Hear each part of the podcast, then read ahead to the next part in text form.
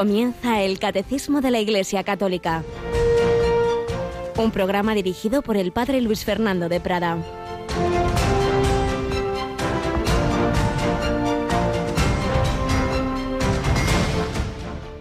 Cuando se completaron los días en que iba a ser llevado al cielo, Jesús tomó la decisión de ir a Jerusalén. Alabados en Jesús, María y José, muy buenos días en este ya 28 de septiembre, se nos termina este mes, enseguida llegamos al mes de octubre, y muchas veces hay frases en la Sagrada Escritura que se nos pueden pasar desapercibidas, eh, unidas a otros pasajes más conocidos, como esta que acabamos de leer, que es la primera del Evangelio de la Misa de hoy, cuando se completaron los días en que iba a ser llevado al cielo. Jesús tomó la decisión de ir a Jerusalén, es decir, cuando ya se acercaba el momento clave de su vida, el misterio pascual, que iba a culminar en esa ascensión al cielo, pero que el camino para llegar al cielo iba a ser el tremendo sacrificio de la pasión, de la muerte en cruz y luego la victoria de la resurrección, Jesús en vez de huir, en vez de, de dejarlo para más adelante, no, no, no, vamos, vamos, Jesús tomó la decisión de ir a Jerusalén porque el fuego del amor le llevaba a querer dar la vida por nosotros cuanto antes.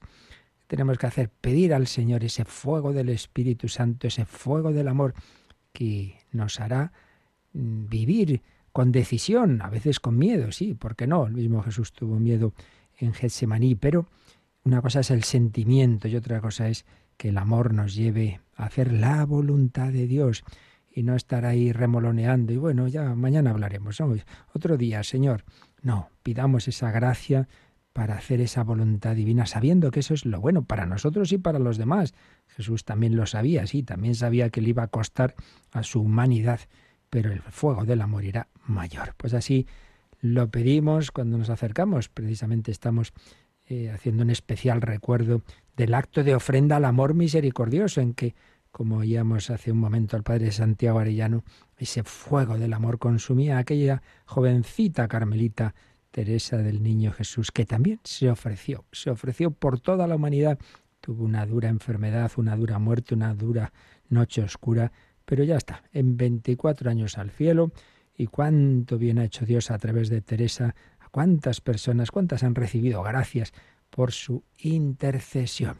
Pues también le pedimos al Señor que a través de esta radio siga haciendo el bien. La semana pasada no pude estar con vosotros, como ya os indiqué, porque he estado en Portugal y es que ahí están haciendo Radio María y bueno, pues somos nosotros un poquito sus tutores, les, les acompañamos, les ayudamos y, y la verdad es que es una maravilla. La buena noticia es que un equipo todavía pequeño, pero realmente con muchísima ilusión, muy jóvenes la mayoría, padre director extraordinario, párroco de allí, de, la ciudad vecina pegada realmente a, Lisboa, y, con, un, con un espíritu muy, muy bello. Van a tener estudio en la sede principal en Lisboa, pero también un pequeño estudio en Fátima, donde cuando vayáis dentro de unos meses ya estará y podréis visitar eh, Radio María muy cerquita del santuario y todo ello pues para seguir extendiendo el Evangelio y el amor de la Santísima Virgen en esa nación tan de María, en esa nación de Fátima. Bueno, tenemos con nosotros a Rocío García. Buenos días, Rocío. Muy buenos días, padre. Hay mucho que contar hoy, ¿eh? Mucho que contar. No me extiendo más eh, con lo de Portugal. Buenas noticias, no tan buenas. Estamos rezando mucho por Canarias y me, nos decían algunos voluntarios de allí que precisamente mañana son los santos arcángeles y San Miguel es patrono de la isla de La Palma, la Palma de San Miguel o San Miguel de La Palma. Así que una oración muy especial por nuestros hermanos de Canarias, también por todos esos migrantes que mueren en, en, el Mediterráneo, en fin, cuántas circunstancias, situaciones durísimas que en el fondo son fruto pues de, tantas situaciones malas como lo que está ocurriendo en Afganistán, Venezuela, no paro de encontrarme personas que, que huyen de allí. Sí, hay mucho dolor en el mundo, pero todo ello con esa perspectiva del Evangelio de hoy, que el que sufre, el que muere unido a Jesucristo y con la compañía de María, pues, pues el, el destino final es la victoria, es, es el cielo. y así lo, lo, pedimos. Y lo vamos a rezar, Rocío, especialmente pasado mañana por la noche. Tenemos hora santa, ¿verdad? Claro, porque estamos en la víspera de primer viernes de mes. El viernes es 1 de octubre. Así que el jueves 30 a las 11 de la noche, las 10 para nuestros oyentes de Canarias, tenemos una cita aquí en la capilla de los estudios de Radio María. Ustedes, eh, si Dios quiere, por las imágenes que vamos a ofrecer en la página web, y pues eso, en la hora santa vamos a estar en oración y adoración al Santísimo. Y además, precisamente, este, este año, el primer viernes de, octubre, eh, coincide que es el 1 de octubre y por tanto la fiesta de Santa Teresita. Así que tendremos esa hora santa con una especial compañía de esta querida Santa Teresa del Niño Jesús. Si queréis que vuestras intenciones estén al pie del altar, pues ya sabéis, hoy o como muy tarde, mañana. No esperéis al jueves, aunque obviamente el Señor pues también las sabe, aunque no las mandéis, pero bueno, siempre puede dar más devoción que estén ahí escritas al pie, al pie del altar. Bueno, y por otro lado, octubre siempre es un mes importante en la programación de, de Radio María, ¿verdad? porque estrenamos programación 2021-2022 y empezamos el 1 de octubre. Todo se lo vamos a explicar en un programa especial que vamos a emitir el sábado 2 a las 5 de la tarde, las 4 en las Islas Canarias. No se pierdan esa presentación de la nueva temporada de Radio María. ¿Se acuerdan de aquella encuesta que les pedimos mm. que colaboraran? Bueno, pues todas esas aportaciones se han unido con las propuestas de nuevos voluntarios y este es el fruto del trabajo. Sí, eh, nunca nos contentamos, siempre hay que mejorar, siempre hay, gracias a Dios, nuevas propuestas, fichajes, digamos, no de estrellas a las que se paga, porque aquí solo se paga con oración y con amor de Dios, pero mucha gente buena se ofrece. Y luego gente que no puede seguir. Es curioso, Rocío, ayer decíamos, señor Munilla, que hay un clásico de correos recibidos en esta época de personas que se quejan de que les cambian a sus curas, ¿verdad? A los párrocos. A los párrocos. Bueno, también hay un clásico de, correos que recibe el pobre director, pero oiga, ¿cómo han quitado el programa? Y, y, en, la mayor parte de los casos, no digo todos, pero la mayor parte, nosotros no hemos quitado nada. Nos ha dicho el voluntario, mire, yo no puedo seguir. Sacerdote que le han dado una parroquia, le han dado un nuevo cargo y no puede seguir. Y yo, ¿qué, quiere que reconsidérelo, no? Si yo no tengo nada que reconsiderar, que lo reconsidere el obispo. No hay que olvidar que son voluntarios, que están con sus trabajos, con sus familias y entregan su tiempo en este voluntariado en concreto, pero que pues la vida va cambiando y a veces ah. pues no pueden seguir con nosotros. Así es, ahí es donde se ve que cuántas veces hacemos juicios sin conocer. Me acuerdo hace años, no voy a entrar en detalles, pero un programa que llevaba muchos años, muy popular, y bueno, pues el que lo llevaba pues estaba enfermo y ya nos dijo que, no, que veía que no podía seguir, que cada día le era más difícil, nada, y lo tuvo que dejar. Bueno, madre mía, qué, qué enfado, como si lo hubiéramos hecho a nosotros, pero claro, yo tampoco iba a explicar, mire, tiene esta enfermedad, pero en fin, así que por favor, no hagamos juicios desde fuera y sobre todo, pues demos gracias de que llegan nuevos programas y ya veréis, algunos, algunos conductores van a sorprender pues de, de, una inmensa categoría, porque tenemos, hay mucha gente buena que no busca el dinero, que no busca la fama, busca poner su granito de arena, sus talentos al servicio del Evangelio. Pues como se acaba de decir Rocío, este primer sábado de mes, 2 de octubre, a las 5 de la tarde, 4 en Canarias, explicaremos las novedades de la nueva programación. Pues ya sabéis, un montón de cosas buenas de que adelante, sigue adelante, va caminando Radio María en Portugal, que tendremos hora santa este jueves a las 11 de la noche y que celebraremos este primer viernes y luego el sábado a las 5 de la tarde, las 4 en Canarias, ese programa especial de dos horas con la nueva programación. Y todo ello envuelto en oración por tantas necesidades y de manera muy especial con nuestros hermanos. Ahí en Canarias siempre ha estado Radio María y unos voluntarios estupendos a los que acompañamos y, en toda esa situación tan dramática. Ahí vemos pues en acto, digamos, lo que, lo que en el fondo nos pasa a todos, y es que en cualquier momento perdemos todo, nuestros bienes, nuestra vida. Pues también oía hace poco una, una mujer que se había quedado, uno la veía y aparentemente todo le iba muy bien, y ya cuando entra en confianza te contaba que, que, que, no, que por dentro está muy mal desde que su hijo iba tranquilamente en el coche y un kamikaze de estos locos que van haciendo, pues eso, el loco y se le echó encima y murieron los dos y como su vida pues cambió de repente, de repente en un segundo nos cambia la vida, es así. Por eso lo importante es estar asentados en el Señor, todo, antes o después, también nuestra salud, también nuestra vida. Y como vemos en Canarias, las casas, todo es duro, pero es que en el fondo, pues eso, nuestra casa es el cielo, es el Señor. Pues así lo pedimos también seguimos recordando a Santa Margarita María de Alagoque, que lo ofreció todo, lo ofreció todo porque lo realmente importante es estar con el Señor, es unirse a Él y desde el Señor amar al prójimo, hacer eh, todo, ofrecer todo por nuestros hermanos, sobre todo por los más necesitados.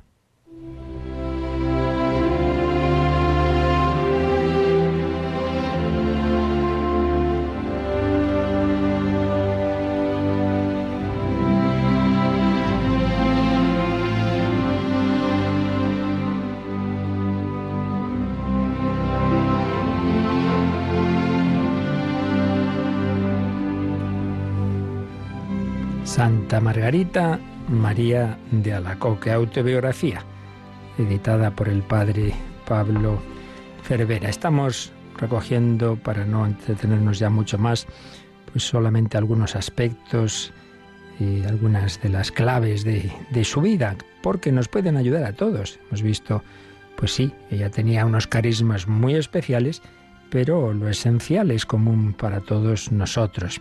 Por ejemplo, cuenta en la autobiografía que por un lado el Señor le prometió mm, que le daría a su superiora la luz necesaria para guiarla. Es curioso porque habíamos visto también que el Señor le dijo que si él le mandaba algo y la superiora no le decía que no, que obedeciera a la superiora. Cuánto ama el Señor la obediencia, que seamos humildes. Pero por otro lado el Señor le decía, no te preocupes, que cuando yo quiera que hagas algo ya daré yo la luz suficiente a la superiora. Pero también cuenta en su autobiografía que dice, el Señor me advirtió que Satanás había solicitado probarme en el crisol de las contradicciones y humillaciones, de las tentaciones y abandonos, como el oro en la hoguera, y que Él se lo había concedido. Si recordáis, en el Evangelio también dice Jesús a sus apóstoles ya cuando llega la pasión, y le dice a San Pedro, en el contexto de la última cena, Simón, Simón, Satanás ha pedido tentaros, pero yo he rogado por ti, para que tu fe no desfallezca. Sí que iba Pedro a ser cobarde, pero no iba a perder la fe en Jesús. Jesús rogaba por él, pero sí que, digamos, dio permiso. Satanás ha pedido probaros. Y lo mismo nos cuenta Santa Margarita, que el Señor le permitió a Satanás tentarla. Esto es muy importante, porque muchas veces pensamos que por tener eh, tentaciones es que estamos mal, es que estamos pecando. No, no. Una cosa es la tentación, una cosa es sentir y otra cosa es consentir. Recordémoslo siempre, en el Padre Nuestro no decimos que no tenga tentaciones, sino no nos dejes caer en la tentación por tanto, ay, me vienen unos pensamientos, unas dudas, unas blasfemias, unos pensamientos obscenos. Pero a ver, ¿tú quieres eso? No, no, yo qué voy a creer. Entonces, no hay pecado, no hay pecado. Has luchado. Ay, no, pero es que ha habido un momento, hombre, en primer instante es que te viene sin querer, como una mosca que se te echa encima, ¿qué vamos a hacer? Pero no te tragas la mosca y te la cocinas, ¿verdad? te la, la espantas. Pues eso, no nos dejes caer en la tentación. No quiere decir que hayamos caído en las tentaciones. Música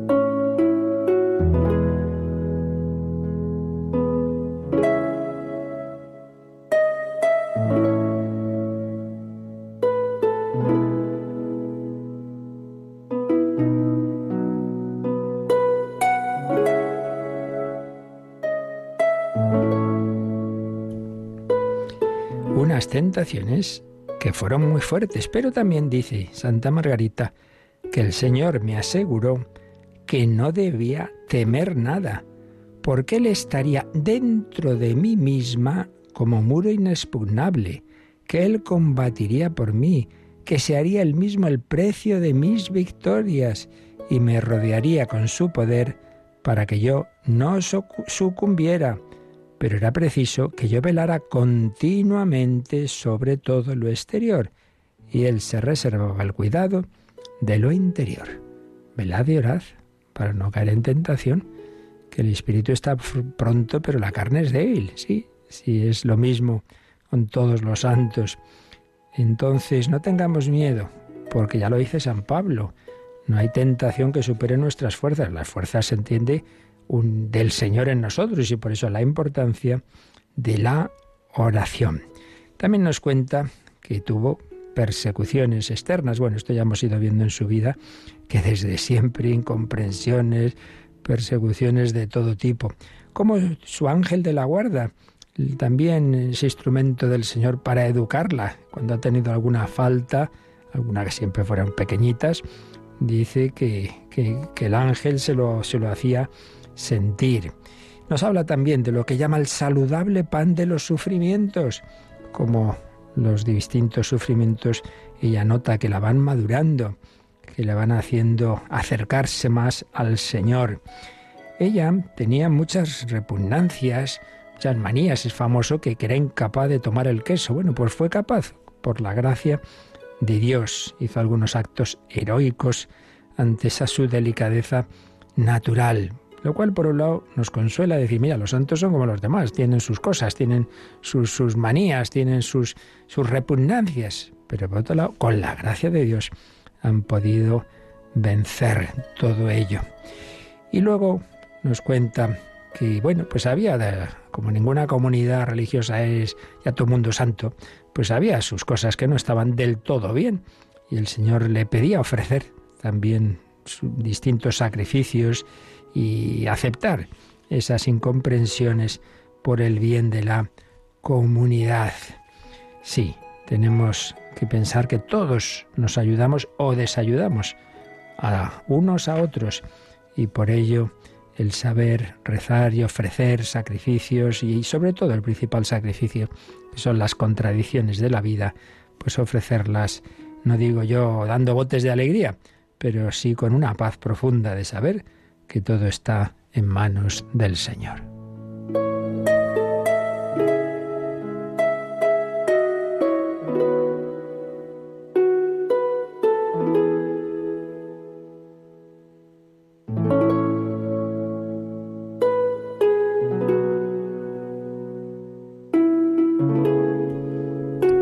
Y terminamos hoy eh, recordando cómo también le hizo sufrir que algunas personas de su comunidad la juzgaron poseída por el demonio. Se me roció con bastante agua bendita, pero aquel, aquel, y aquí se refiere a Jesucristo, aquel de, aquel de quien realmente me sentía poseída, me estrechaba con mucha más fuerza contra sí, diciéndome, amo el agua bendita y quiero tanto la cruz, que no puedo menos de unirme estrechamente con los que la llevan como yo y por mi amor a mí. Qué bonito. Jesucristo está en nosotros y nos dice como Margarita, no puedo menos de unirme estrechamente con los que llevan la cruz como yo y por amor a mí. La estrechaba con fuerza. Pues este es el cristianismo, no es cumplir unas normas de un Dios distante, sino que es un abrazo, un abrazo íntimo y profundo con aquel que quiere sostenernos, que quiere guiarnos hacia la santidad.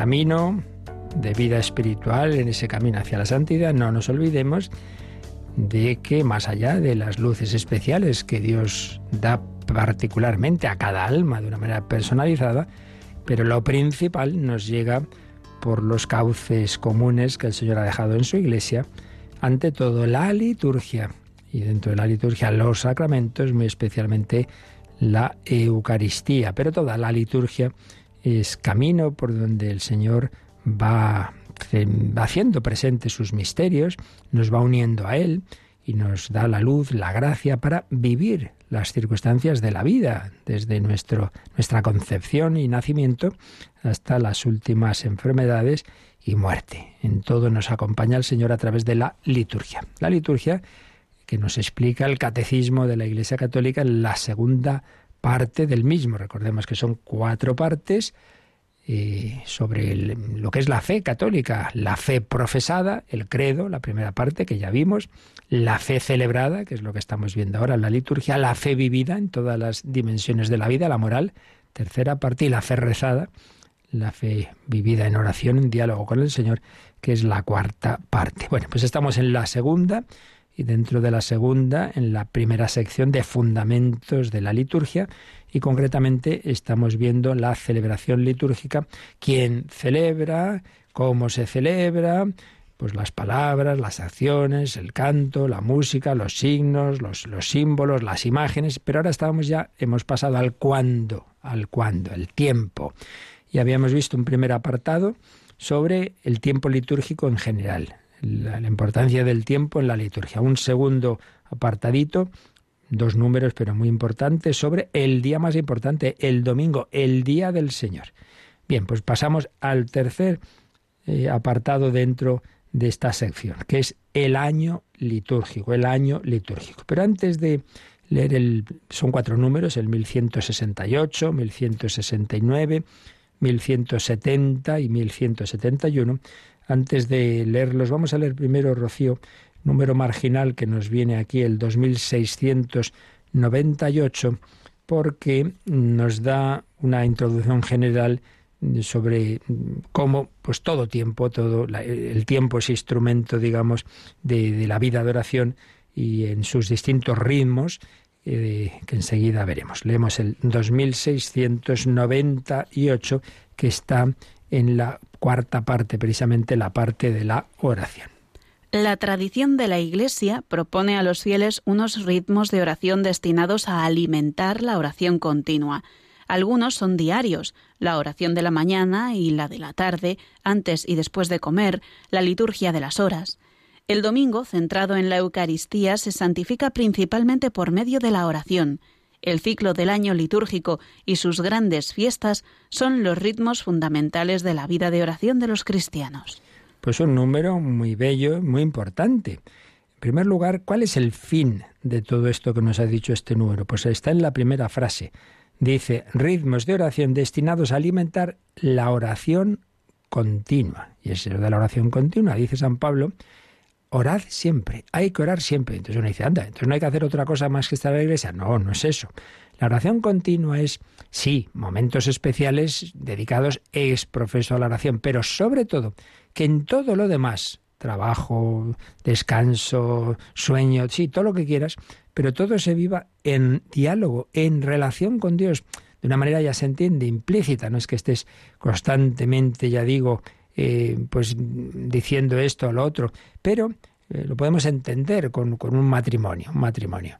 Eh, se, va a trabajar el marido, se va a trabajar la mujer y en ese rato, pues claro, están haciendo el trabajo, no pueden estar hablando como cuando luego lleguen por la, a mediodía o por la noche a casa, ya. Pero sus corazones están unidos, se están acordando, de vez en cuando se, se dan un mensajito, se llaman, hay un, una unión de corazones. Pues esa es la idea que tengamos tal relación con Dios, que aunque estemos haciendo esto y lo otro, no perdamos esa referencia y de vez en cuando, pues uno lo hace más consciente, eh, o esas costumbres que, había, ¿no? Y que ojalá pues no perdara o recuperáramos.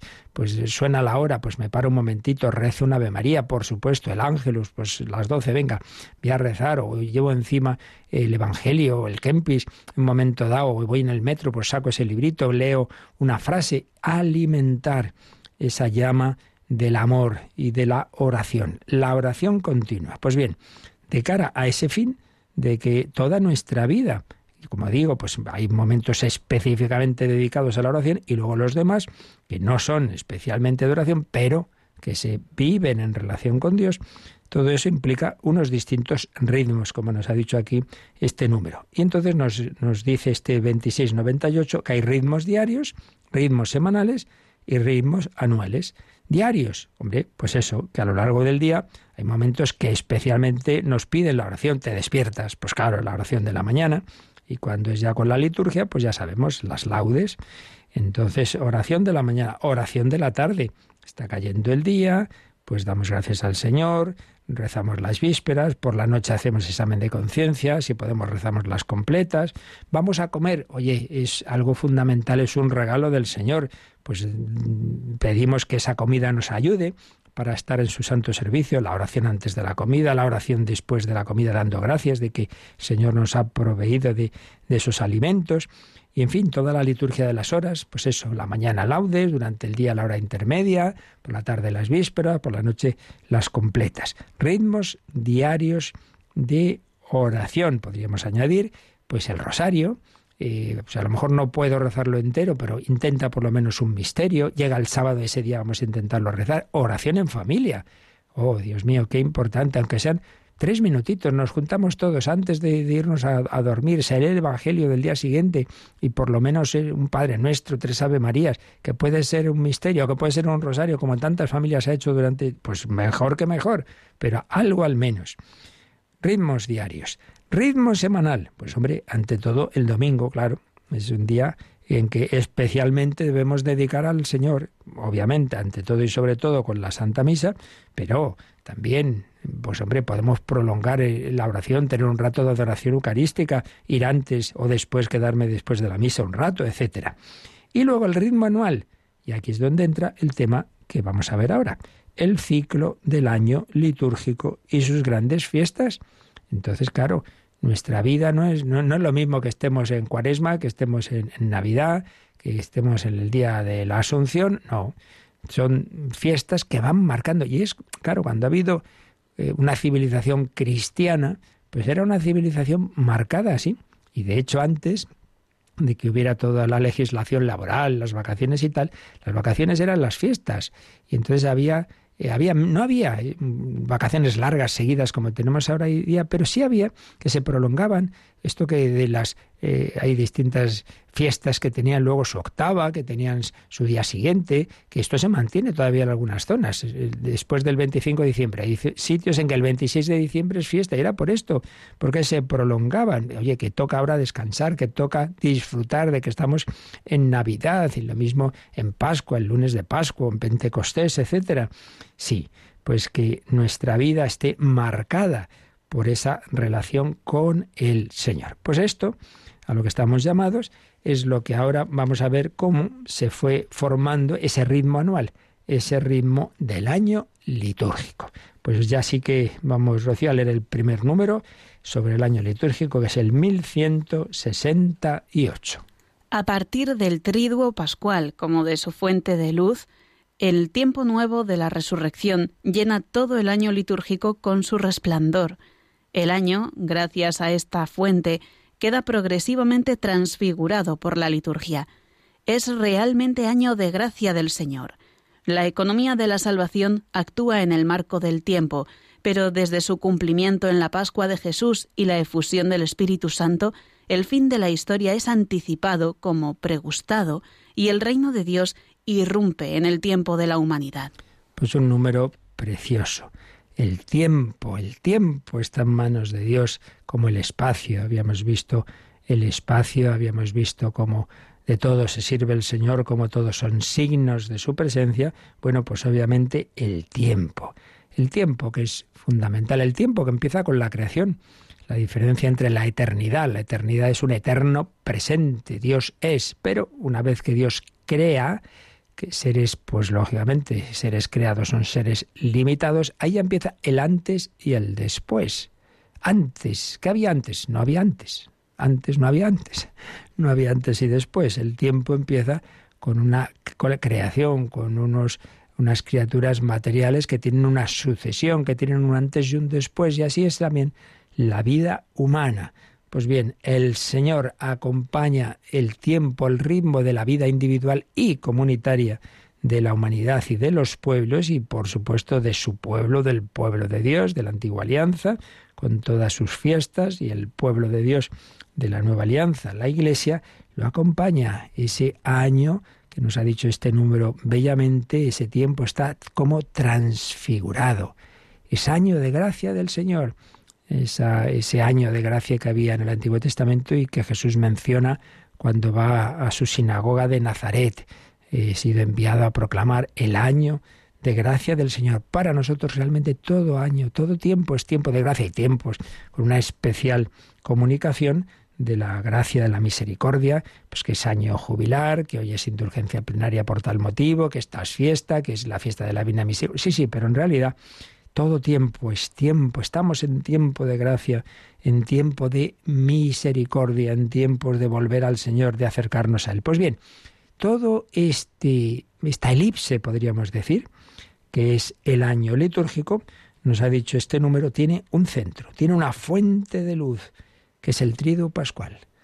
Ese es eh, el centro de todo. Y de los rayos que brotan de ahí iluminan todas las demás fiestas y tiempos, como iremos viendo. Y si hay, según parece, pues en el universo tiene ese momento cero que llaman los científicos el Big Bang, la, la explosión. ¿Cuál es el Big Bang? de la fe cristiana y del tiempo litúrgico, la resurrección.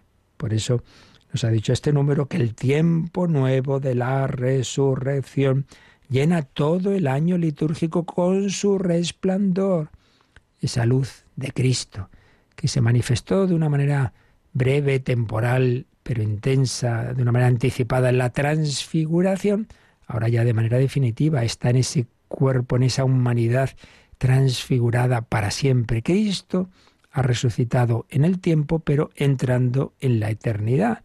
A Jesucristo ayer, hoy y siempre. No es la, no es la revivificación, como en el caso de Lázaro, de volver a vivir en las condiciones espaciotemporales limitadas de esta vida y luego volverse a morir. No, no, esa no es la resurrección de Cristo. Él es entrar ya en una nueva dimensión, entrar en la eternidad, sí, pero desde esa eternidad, Cristo glorioso y resucitado ilumina nuestro tiempo. El año entero queda transfigurado por Cristo resucitado, que camina con nosotros. Yo estaré con vosotros todos los días hasta el fin del mundo. Ahí el Señor actúa salvándonos y nos comunica ese Espíritu Santo que es fruto de su redención. Y por otro lado, el final de este número nos dice que todo ese, ese camino en el tiempo está mirando hacia la consumación final. No lo olvidemos, lo hemos dicho muchas veces. La liturgia tiene una mirada al pasado porque celebramos los acontecimientos clave de nuestra redención, la creación, la encarnación, la pasión, muerte y resurrección de nuestro Señor, su ascensión y efusión del Espíritu Santo. Sí, una mirada al pasado, pero una mirada al futuro, porque la historia tiene un sentido y una consumación Caminamos hacia la plenitud, la segunda venida de Cristo, la parusía, ven Señor Jesús, y la entrada definitiva en la vida eterna. Y todo eso se va anticipando, es como pregustado, dice el catecismo, aquí en la liturgia, cuando vivimos en Cristo y realmente la vida eterna está ya en nuestra alma, todavía, pues eso, sin haber desarrollado todas sus potencialidades, pero ya está. Cuando comulgamos estamos con Cristo resucitado. No lo vemos como le veremos en la gloria cara a cara. Todo brota de la resurrección. Vamos a quedarnos pues gozando de ese Cristo resucitado, pues precisamente con una composición resurrexit del maestro Vaticano Frisina, Marco Frisina, Resurrexit, gracias a que Jesucristo ha resucitado, tú y yo podemos vivir con sentido nuestro tiempo de cara a la eternidad.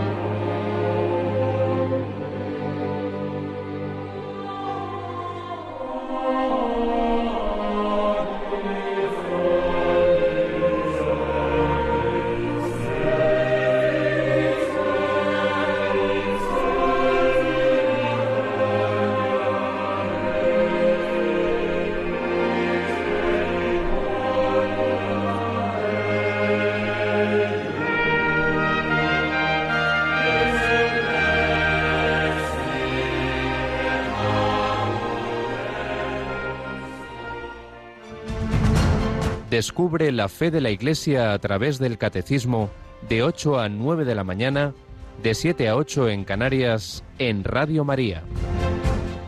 Bueno, pues vamos a ver, como en otras ocasiones, ampliando con los que saben de esto, como Monseñor Julián López Martín, obispo emérito experto en liturgia, explicaba en su manual de liturgia algo, vamos a resumir algo para que sepamos un poquito más de cómo se, formó el año litúrgico. En primer lugar nos recuerda el nombre, bueno, lo importante son las realidades, luego los nombres muchas veces se ponen siglos después, y así pasó.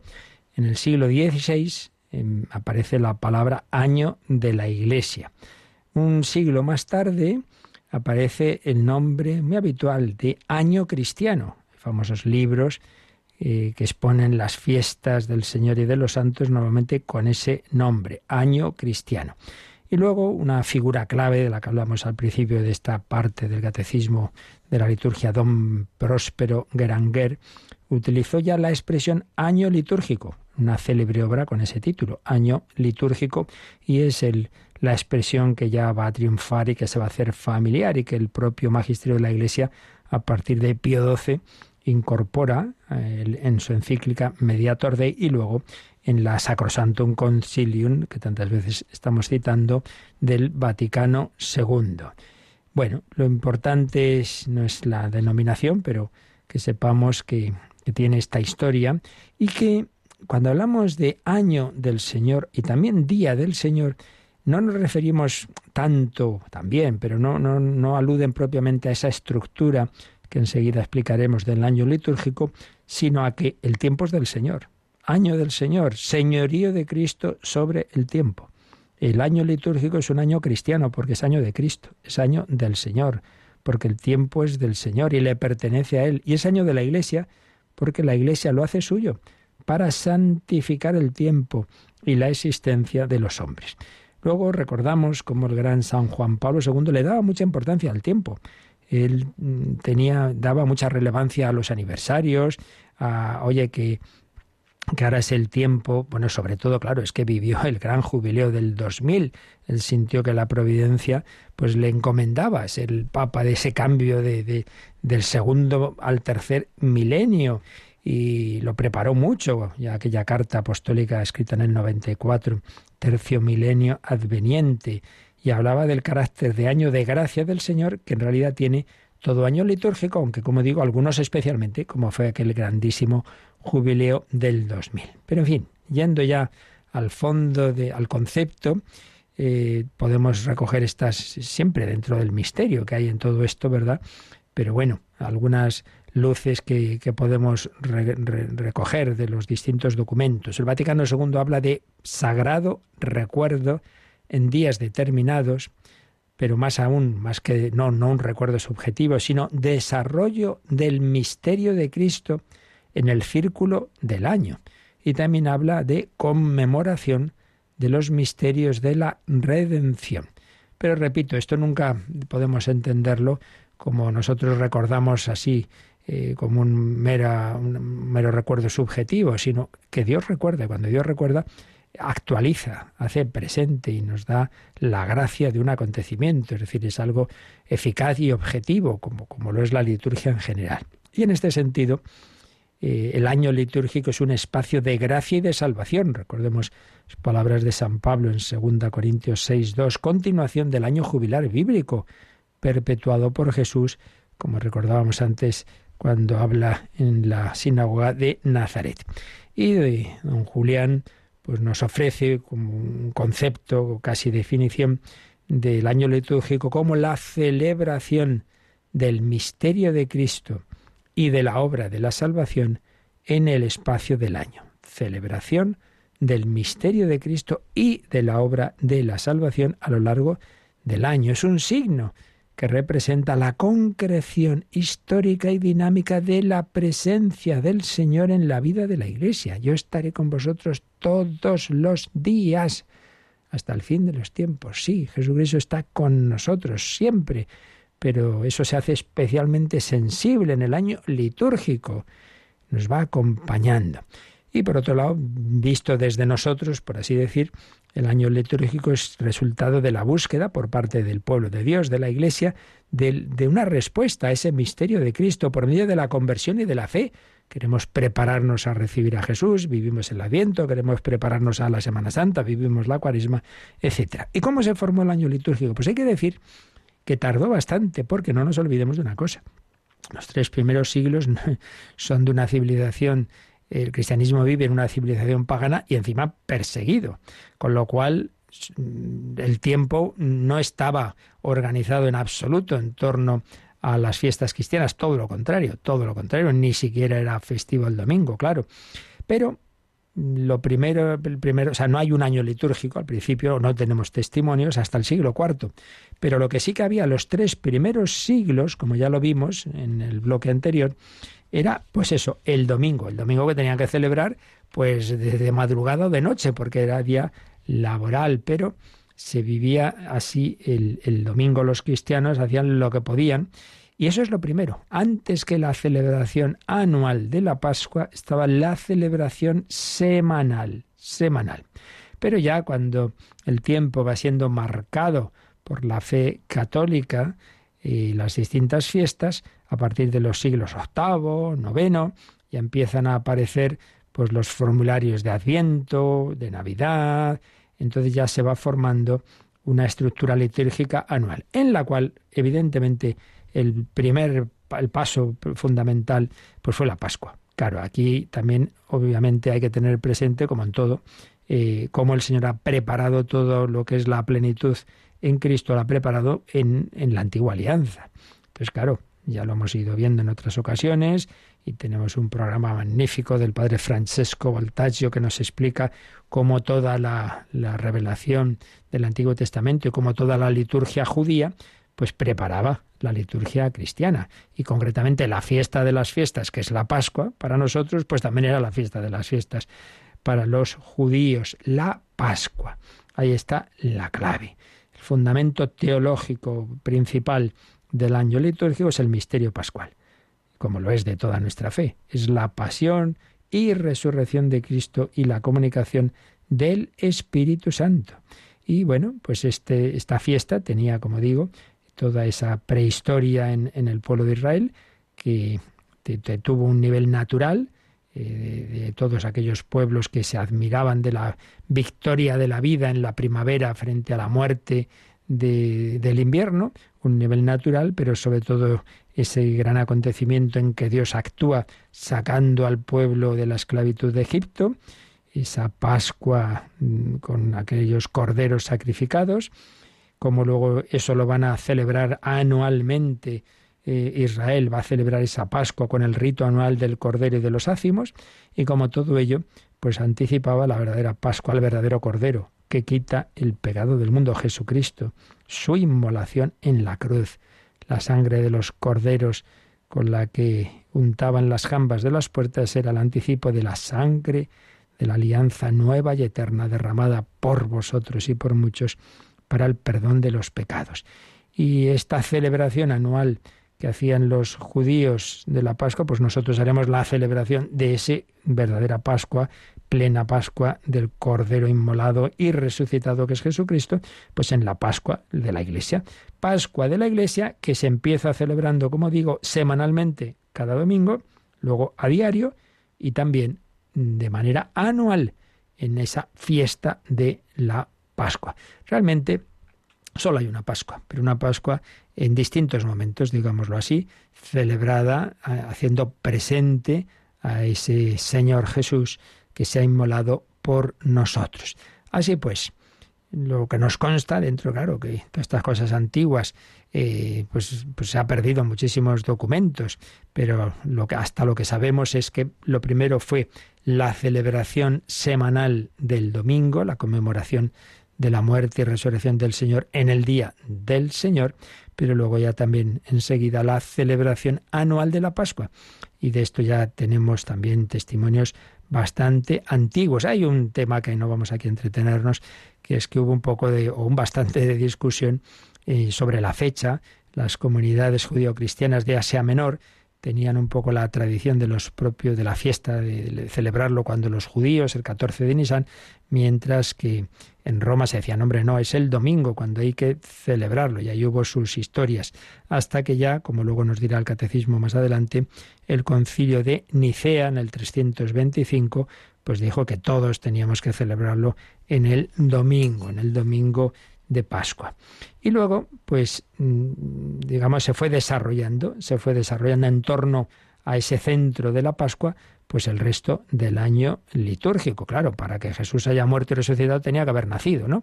Y tenía que haberse hecho hombre. Entonces, bueno, mirando para atrás, se, va a celebrar su nacimiento, su encarnación. Hay un criterio, digamos, de concentración en la fiesta de la Pascua respecto del criterio cronológico de distribución de los misterios de la vida de Cristo. Primero se concentra todo en el domingo y en la fiesta de la Pascua y luego se va a ir distribuyendo, todo ello se va distribuyendo a lo largo del año. Entonces se forma después de la fiesta de Pascua un, espacio de mucha alegría, 50 días, el tiempo pascual, tiempo pascual. El último día de ese tiempo pascual se comenzó a ser considerado como un sello de la celebración pascual y por otro lado un día festivo cada vez más autónomo en el que se celebraba la ascensión y la venida del Espíritu Santo. Luego se dice, no, no, no, la ascensión vamos a celebrarla a los 40 días de Pascua, como dice Hechos de los Apóstoles 1.3. Entonces ya dentro de los 50 días está la ascensión a los 40 y Pentecostés a los 50. Y luego, pues en el siglo IV, las fiestas de Navidad y de Epifanía.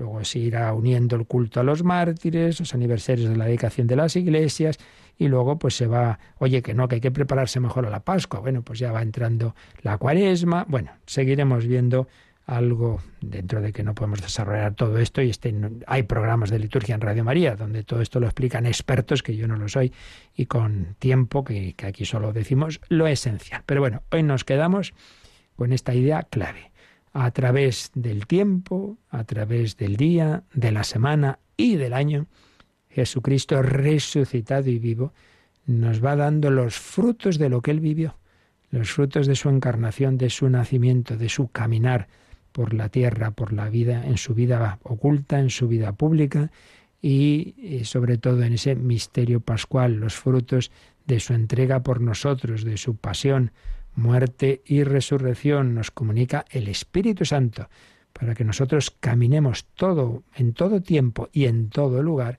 de su mano. No nos abandona, yo estaré con vosotros todos los días hasta el fin del mundo. Pues le damos gracias, que vivamos siempre en acción de gracias, en alabanza, viene a alabar a Dios, que eso no sea solo cuando vamos a misa el domingo, que siempre vivamos en ese espíritu de alabanza. Tenemos unos últimos minutos de, recoger un poquito todo esto en nuestro interior de oración y si tenéis alguna consulta también lo podéis hacer.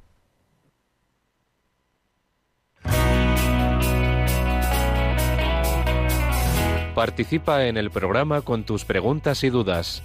Llama al 91005 9419. 91005 9419 Puedes escribir un mail a catecismo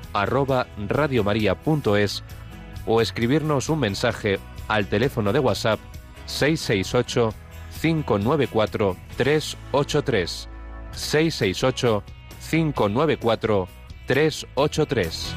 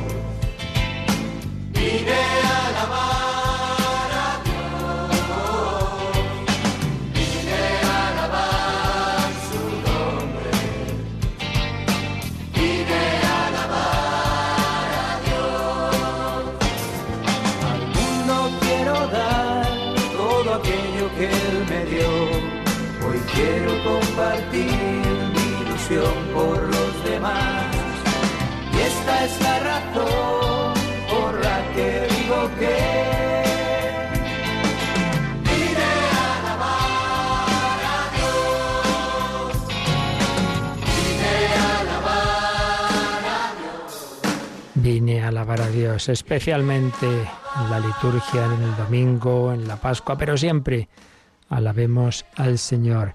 Había quedado pendiente de hace algunos días la pregunta.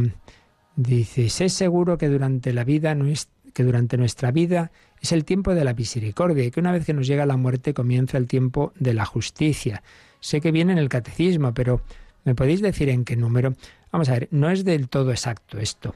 Tiempo de la misericordia lo es siempre, siempre, también después de la muerte. En primer lugar, porque aquel que, se salva, que, va al cielo, eso es misericordia, porque mm, no hay justicia, eh, digamos, no hay proporción nunca entre lo que podamos hacer y el estar con Dios eternamente contemplándolo cara a cara como uno de la familia, elevados a su nivel. Eso siempre es gracia y misericordia. Pero es que incluso en aquel que rechace hasta el final que rechace hasta el final esa llamada de Dios y se separe de él eternamente, lo que llamamos el infierno, también es misericordia, porque siempre sería, digamos, en estricta justicia, peor todavía, lo que podría ocurrir. Ahora, lo que es verdad, eso sí, es que hasta la muerte, hasta el momento de la muerte, aquel que tiene una actitud de rechazo de Dios está a tiempo de cambiar hasta el último instante, como el buen ladrón, ¿no? Y en cambio, una vez que ya muere, pues ya queda definitivamente fijado en esa situación. Eso sí. Entonces, bueno, ¿todo esto dónde está? Pues hombre, en lo que vimos sobre la parte de la vida eterna, en el credo, la, la parte final, cuando comentábamos creo en la resurrección de la carne y en la vida eterna, y concretamente podríamos indicar cuando se habla de la muerte y sobre todo el número 1013, el 1013 es donde se insiste en cómo, pues ahí termina ese tiempo en que podemos eh, rectificar y, luego ya no, ya pues definitivamente la, posición que uno haya tomado, si ha quedado, si él mismo ha, rechazado las llamadas del Señor, eso ya no tiene solución. El, el número 1013. Y desde Ávila nos preguntan sobre la indulgencia plenaria en el año de San José, porque han concedido año jubilar al convento de San José. Hombre, yo los detalles de, ese año no los tengo, como hay muchos, hay muchos eh, años jubilares también en Guadalupe, bueno, por supuesto en Santiago Compostela, etcétera. Pero lo esencial de las indulgencias plenarias siempre es igual. Lo esencial es que en un determinado acontecimiento, lugar o tiempo, en este caso en este tiempo de San José y, en ese convento de San José, bueno, pues uno hace una determinada acción, sea peregrinar a Santiago en el año compostelano, sea ir a ese convento y, y, es que ya digo, el detalle no me lo sé, lo que sea, ¿no? En cada caso eso hay que ver en, la convocatoria de, de, cada lugar, ¿no? Lo que se pide hacer. Pero siempre lo esencial, siempre lo esencial es el arrepentimiento pleno, el desapego pleno de todo pecado. Incluso venía, cosa que no es tan fácil. Cuando a veces uno se cree, ya ha ganado indulgencia plenaria. Bueno, has ganado, has hecho los actos externos que son la confesión en torno a ese día. Uno ha ido a, un sitio de estos, ha hecho el acto que sea, entonces que se haya confesado o ese día o en torno a 15, 20 días como mucho, antes o después. La comunión en ese mismo día, a ser posible. Si no puede ser ese día, pues un día antes o después, pero en principio en ese mismo día. Y o sea, eso es lo principal, arrepentimiento pleno, que eso es lo difícil, eso es lo que hay que pedirle al Señor. La confesión, eh, más o menos en ese entorno, la comunión y la una oración por, por, el Papa y sus intenciones. Todo ello junto al acto, ya digo, concreto que en cada caso sea. Ir a tal sitio, hacer una peregrinación, hacer tal acto, en fin, eso ya digo es que hay muchas posibilidades. Eh, entonces, con todo eso, al Señor eh, concede una especial ayuda que no solo es el perdón de los pecados, que se produce siempre que nos arrepentimos y nos confesamos, sino también que aquellas consecuencias del pecado que todavía están en nosotros y que si no se purifican en esta vida, habría que purificarlas en el purgatorio, pues la gracia de la indulgencia, si se gana del todo, si es realmente plenaria, pues todo eso desaparece, todas esas, esas penas que quedarían para el purgatorio. Si no se gana del todo, pues bueno, se disminuyen y algo es algo. Ganarla del todo, ya digo, implica un arrepentimiento grande que no siempre, por desgracia, tenemos, pero hay que pedir al Señor. Bueno, pues seguiremos profundizando en todo ello y ahora le pedimos su bendición. Damos gracias a Rocío, por supuesto, por su colaboración y a todos vosotros porque juntos escuchamos al Señor que ahora nos bendice. La bendición de Dios Todopoderoso, Padre, Hijo y Espíritu Santo, descienda sobre vosotros. Alabado sea Jesucristo.